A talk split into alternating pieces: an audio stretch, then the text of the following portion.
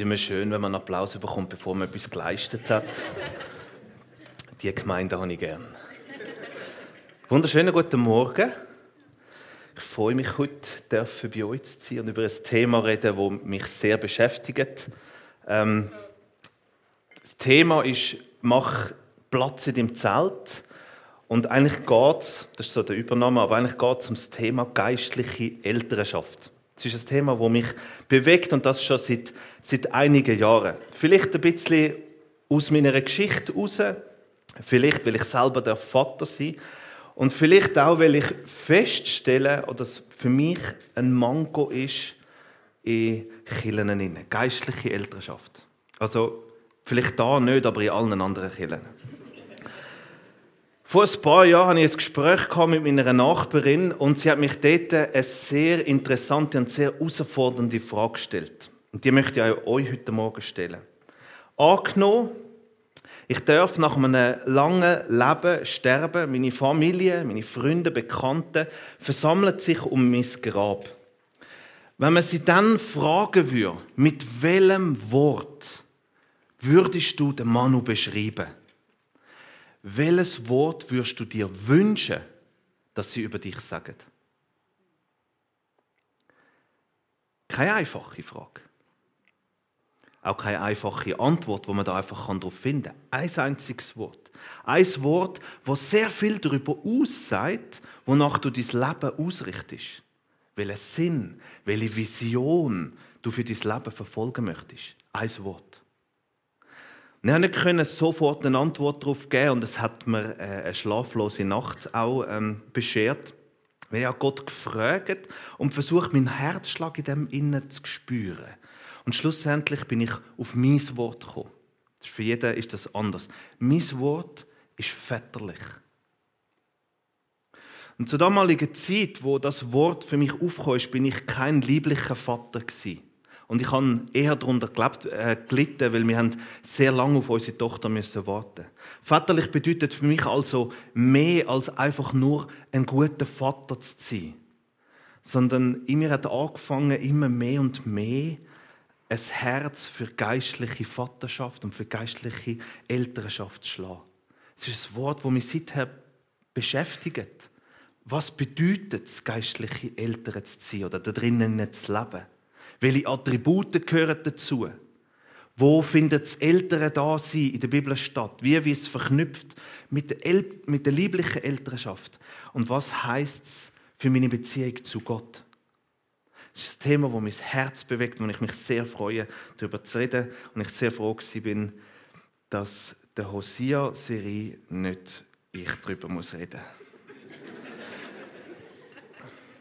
Also wir haben auch eine hohe Serie letztes Jahr, muss man dazu sagen. Nicht, dass ich mich scheue von dem, aber ich rede lieber über geistliche Elternschaft.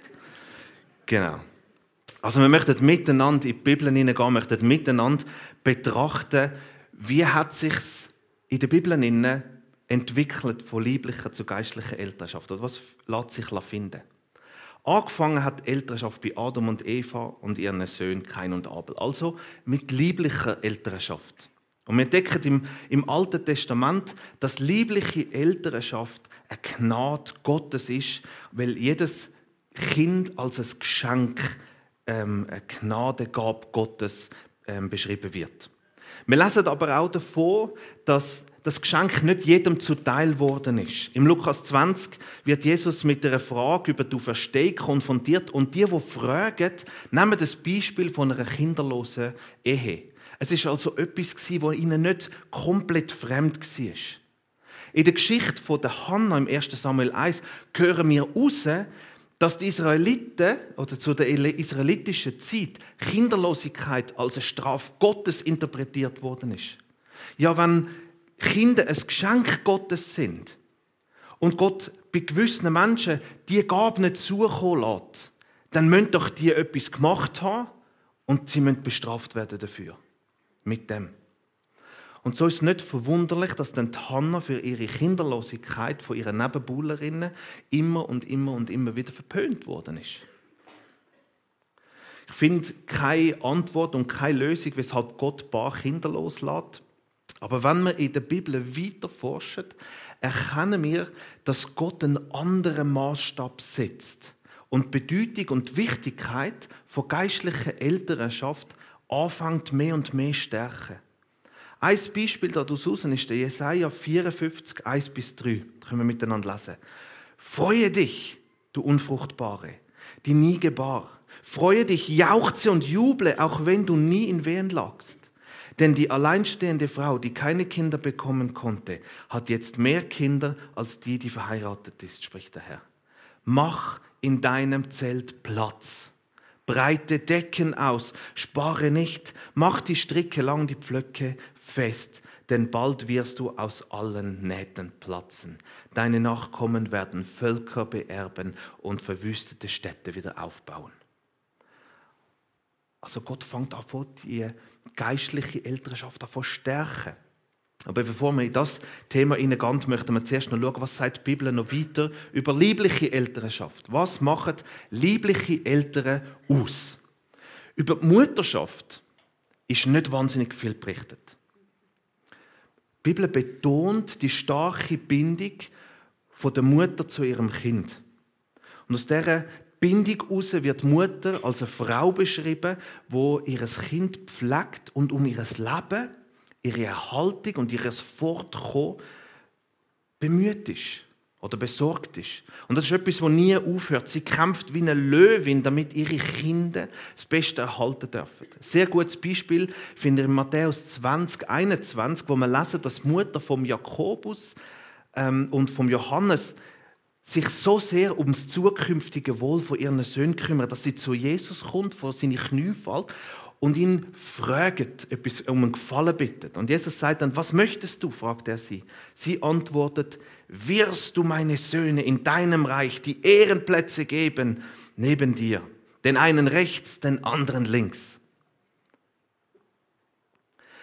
Also es ist nicht verwunderlich, dass eine Mutter in der inneren Entwicklung von einem Kind einen großen Einfluss hat. Und der Einfluss kann Gutes hervorbringen, wie, man, wie der Paulus die Prägung von der Mutter von Timotheus hervorhebt. Aber es kann auch Böses zum Vorschein bringen, wie bei der Rebekka, die Mutter vom, Jakobus, vom Jakob, ähm, wo der Esau um den väterlichen Segen beraubt hat. Aber wenn man so gesamthaft schaut, scheint es so, als müsste man der Mutter nicht ihre Mutterpflichten einschärfen. Aufgrund der natürlichen Bindung. Anders beim Vater. Es scheint, als müsste man am Vater sagen, was seine Pflichten sind. Gesamtschaumässig könnte man sagen, es gehört die Ernährung dazu, ebenso wie die Leitung und die Erziehung vom Kind, vor allem Kenntnis und Befestigung von der Gesetz vom Herr. Was alles nicht bedeutet, dass das nicht auch ähm, Mutter da drinnen eine wichtige Rolle spielt. Im 5. Mose 6, in den Versen 6 und 7, bewahre die Gebote, die ich euch heute gebe, in eurem Herzen. Schärft sie euren Kindern ein. Sprecht über sie, wenn ihr zu Hause oder unterwegs seid, wenn ihr euch hinlegt oder wenn ihr aufsteht. Also das ist etwas, wo Gott enorm wichtig ist. Im Neuen, Testament heißt es dazu, unterrichte sie so, damit sie Gottes Absichten für ihr Leben kennenlernen und darin gehen können.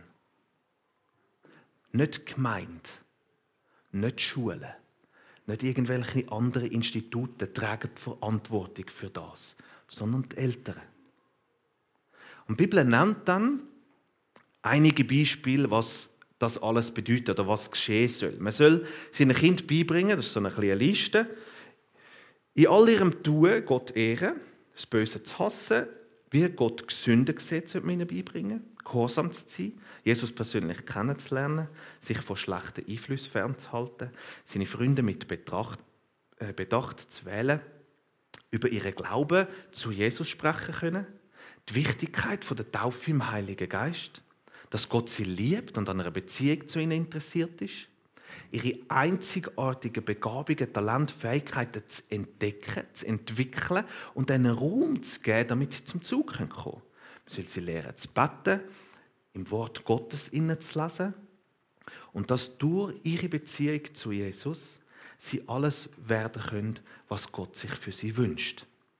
Das ist so gesamtbiblisch betrachtet, was der Auftrag an Eltern sind. Lass uns die Listen ein bisschen im Hinterkopf behalten und lass uns mit dem zusammen eintauchen in die geistliche Elternschaft. Denn die Bibel gebraucht die Wörter oder die Begriff Mutter und Vater nicht nur in der elterlichen oder in der lieblichen Elternschaft, sondern er macht auch andere Verbindungen. Im übertragenen Sinn wird sogar eine Stadt oder ein ganzes Land als eine Mutter bezeichnet. 2. Samuel 2019 ist ein Beispiel dafür. Wir sind friedliebende und treue Leute in Israel. Du aber willst eine Stadt und Mutter in Israel zerstören. Warum willst du zerstören, was dem Herrn gehört? Also der Begriff Mutter wird im Alten Testament wie auch im Neuen für geistliche Verbindungen gebraucht. Zum Beispiel auch das Verhältnis zwischen Deborah und Israel, wo sie als Mutter Israels beschrieben wird. Oder das himmlische Jerusalem wird als Mutter bezeichnet im Galater 4. Erweiternd wird auch derjenige Mensch, der die Vaterpflicht oder die Versorgung, von der Versorgung wahrnimmt, ohne dass eine liebliche Abstammung ähm, vorliegt, wird als ein Vater bezeichnet. Zum Beispiel ein Mann, wo sich wie ein Vater um Arme kümmert. Oder ein Fürst, wo Gott als ein Vater über ein ganzes Land eingesetzt hat. So kann auch ein Priester oder ein Prophet, dessen Leitung man sich anvertraut, wie ein Vater gelten.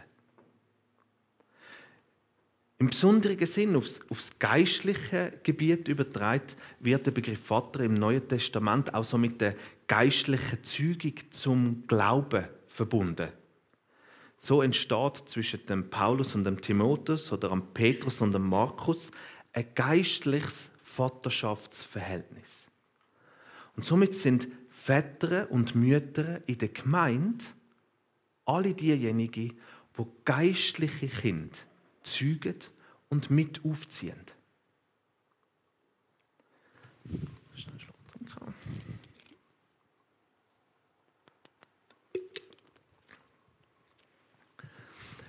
Der Abraham ist, wenn man so Elternschaft anschaut, speziell zu erwähnen.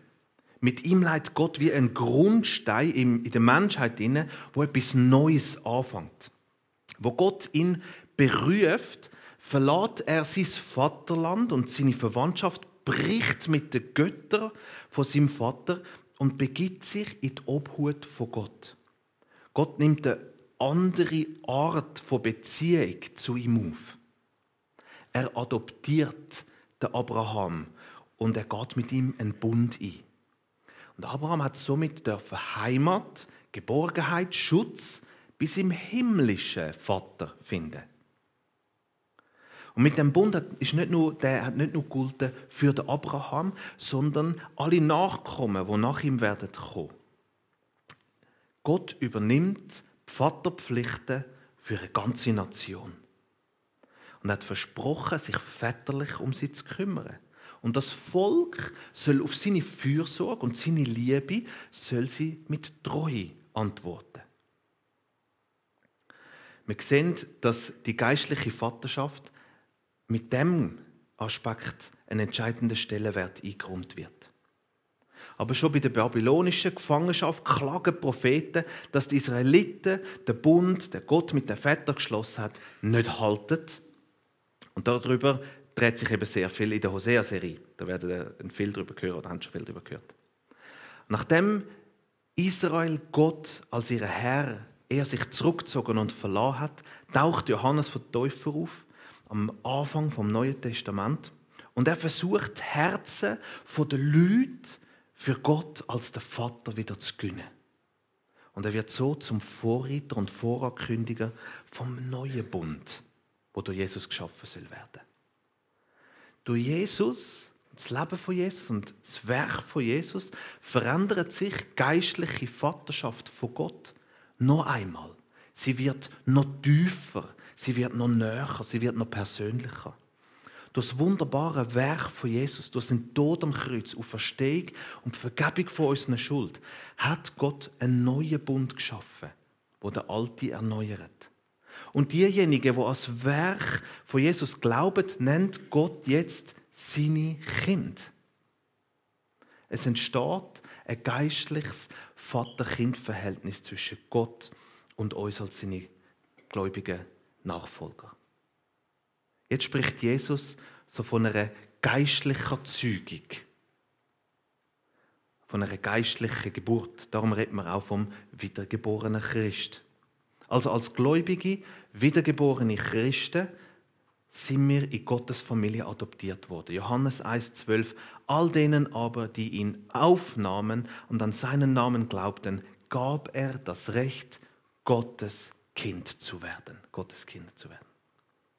Also das bedeutet, dass wir Gott als unser Vater erleben dürfen, wo uns seine Liebe erweist, wo uns versorgt, wo uns leitet, wo uns erzieht und uns als seine Erbe einsetzt.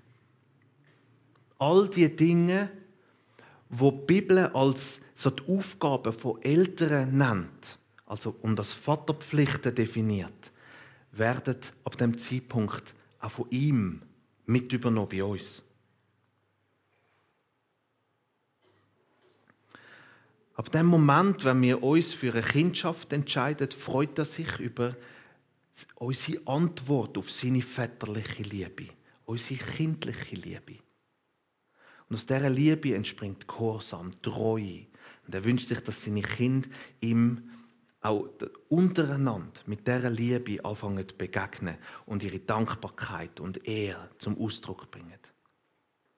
Es soll eine vertrauensvolle, vertraute Beziehung sein, wo seine Kinder der himmlische Vater Abba dürfen nennen, also Papa.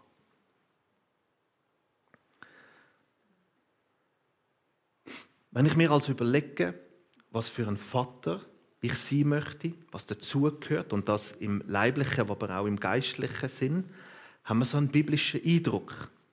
Worüber wir aber noch nicht so geredet haben, ist so das elterliche Herz. Jesus malt uns durch sein Leben und die Gleichnis, wo er redet, malt er uns einen Gott vor Augen, der ein sehr guter Vater ist mit einem Herz voller Liebe, Gnade und Güte. Und ich möchte ein paar Wesenszüge von unserem himmlischen Vater möchte ich euch beschreiben. Das sind nicht alle. Sie sollen uns zeigen, mit welcher Herzenseinstellung er mit uns umgeht und andererseits zeigt er uns auch auf, mit welcher Herzenshaltung er sich wünscht von lieblichen wie aber auch von geistlichen Eltern.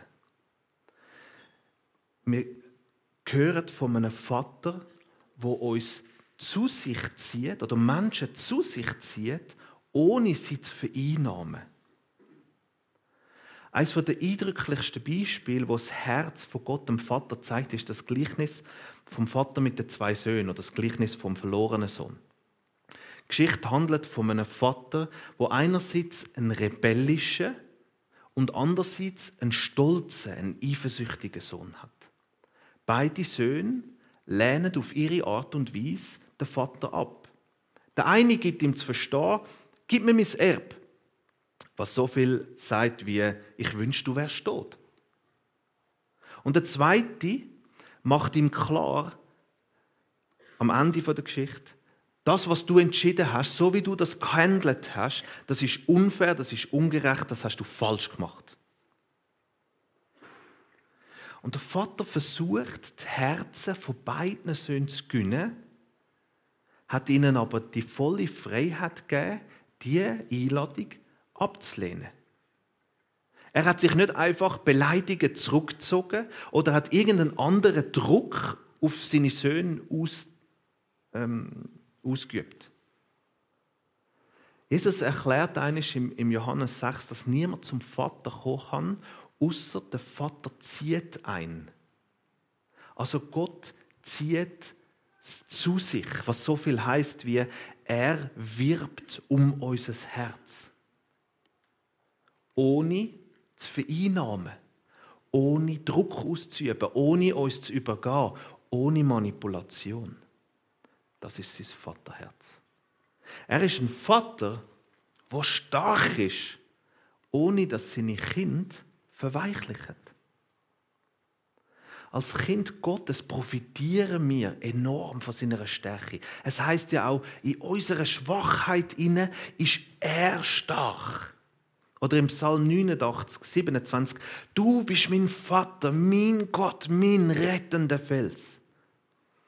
Jederzeit, ob wir uns schwach fühlen oder wir in einer Not sind, können wir uns auf den starken Fels, auf, auf die starken Arme von Gott können wir uns verlassen.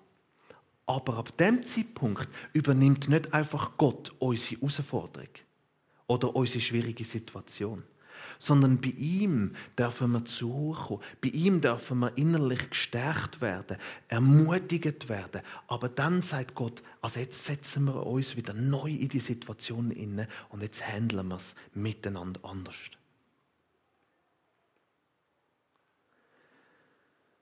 Er ist ein großzügiger, ein barmherziger Vater, ohne seine Kinder zu verwöhnen.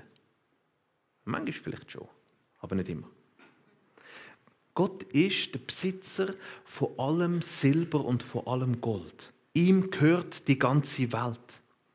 Und in Gottes Großzügigkeit inne macht er seine Kinder zu Erben von seinem unfassbaren Reichtum. Galater 4, Vers 7. Jetzt seid ihr keine Diener mehr, sondern Kinder Gottes. Und als seine Kinder gehört euch alles, was ihm gehört. Gott hat es so bestimmt. Groß ist auch seine Barmherzigkeit, Psalm 103, 13. Wie sich ein Vater über seine Kinder zärtlich erbarmt, so erbarmt sich der Herr über alle, die ihn fürchten. Also er lässt uns das zukommen. Aber dem gegenüber steht auch, dass er uns erzieht.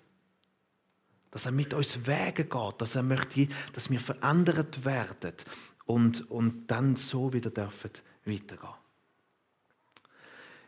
Ich möchte euch zum, zum Schluss in drei Dingen ermutigen. Lade dich, als erstes, lade dich auf eine Kindschaft mit dem himmlischen Vater ein. Er wirbt um dein Herz und er möchte dein Vater sein. Er möchte dir sein väterliches Herz, sein mütterliches Herz offenbaren. Er möchte dich in seine Obhut nehmen und dir Heimat, Geborgenheit und Liebe schenken. Das Zweite, wenn du Mutter oder Vater sein darfst, lass dein Ältere sein mehr und mehr von Gott prägen. Wir haben viel, als Eltern hat man viel aus seinem eigenen älteren Haus mitgenommen, wo man drinnen nimmt, in eine Erziehung oder ins, ins ältere Sein. Gute Eigenschaften, Eigenschaften, wo man versöhnt ist, aber auch Dinge, wo man vielleicht nicht versöhnt ist und wo man ähm, erst zum Vorschein kommt, wenn man Mutter oder Vater ist. Und ich glaube, dass wenn wir uns selber in die Kindschaft mit unserem himmlischen Vater beginnen, unser Bild von älteren Sein mehr und mehr darf verändert werden. Auch heil und versöhnt darf werden. Und so dürfen wir für unsere Kinder die Älteren sein, wo sie brauchen. Und das Dritte ist, und das geht einfach an alle, für mich ist geistliche Elternschaft ein Entscheid. Ein Entscheid, Ja zu sagen zu einer Person. Ja zu sagen dazu, sein Haus zu öffnen.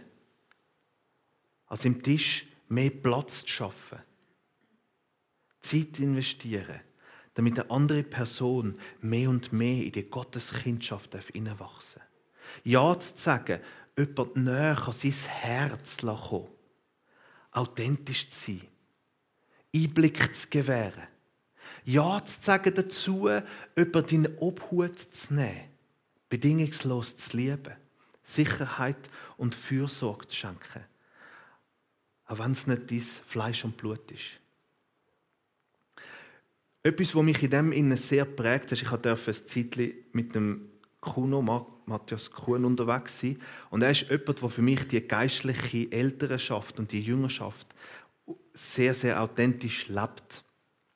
Und er hat gesagt, was er viel feststellt, ist, dass wenn Leute zum Glauben kommen, gerade innerhalb von, von einer Kirche oder Leute noch am Anfang vom Glauben stehen, dann tendieren die Kirchen dazu, Kurs zu machen für diejenigen. Wir haben Bibel lesen, einmal eins. Gebet, einmal eins. Wir haben das, das, das, wie man wachsen kann. Und das ist nicht, dass ich das möchte schlecht reden, das braucht es auch. Aber ich wünschte mir, dass wir Killen dürften werden, wo sich diejenigen, die weiter sind, dürfen eine geistliche Elternschaft übernehmen für die, die im Glauben noch nicht so weit sind. Wo man dann eben nicht sagt, wir haben da einen super Kurs, wo man lernen Bibel lesen sondern man sagt, komm, wir nehmen uns Zeit, sitzen an und lesen miteinander und tauschen aus über eine Bibelstelle. Lass uns ansitzen und ich zeige dir, wie man betet. Und der Kuhn hat so ein gutes Beispiel beigebracht mit dem Velofahren, wenn er seiner Tochter Velofahren beigebracht hat. Und dann rennt man, dann hebt man zuerst noch den Sattel, steigt auf und dann ähm, gibt man an, man hebt noch und rennt mit. Man sagt nachher nicht, wenn das Kind zu dir zu, auf dich zukommt und sagt, ich möchte gerne Velofahren lernen, dann sagst doch du nicht, es gibt sicher einen Kurs dafür. Sondern man nimmt das Kind und rennt die Straße auf und ab. Und man lässt immer ein bisschen mehr los. Und irgendwann es. Und das wünsche ich mir für unsere Gemeinde, dass wir uns den Christen, die noch nicht erfahren sind in gewissen Sachen, die noch nicht wissen, wie man so einfach betet oder wo vieles nicht so leicht fällt, dass wir uns Zeit nehmen und uns um die kümmern. Nicht, dass ihr euch jetzt gerade auf die Suche macht nach all diesen Babychristen. Ähm, sondern es bedeutet für mich, eine Entscheidung in seinem Herzen offen dafür zu sein. Wenn jemand einen Schritt auf einen zu macht und sagt, ich will gern von dir lernen. Zum Abschluss, und da kann man anfangen, wieder in Worship nachher Zum Abschluss möchte ich euch ermutigen, euch mit drei Fragen auseinanderzusetzen. Ihr dürft es für euch selber reflektieren. Ich möchte euch aber auch ermutigen, auszutauschen untereinander, euch einfach drei Minuten Zeit zu nehmen und drei Fragen darüber auszutauschen. Und akzeptiert es, wenn die Person neben dir nicht so gerne darüber redet, dann ähm, nehmt das an. Tauscht aus über die Fragen. Und mit unserem Glauben an Gott ist, ähm, ist er zu unserem himmlischen Vater geworden. Wie erlebst du Gott als Vater in deinem Alltag inne? Oder die zweite Frage, welche Wesenszüge von Gott als Vater begeistern dich? Und der dritte Punkt, oder die dritte Frage, was löst der Aufruf zur geistlichen Elternschaft bei dir aus? Nehmt die Fragen mit in eine Reflexionszeit, duscht mit eurem Sitznachbar darüber aus und nachher ved et worship-øyeblikk.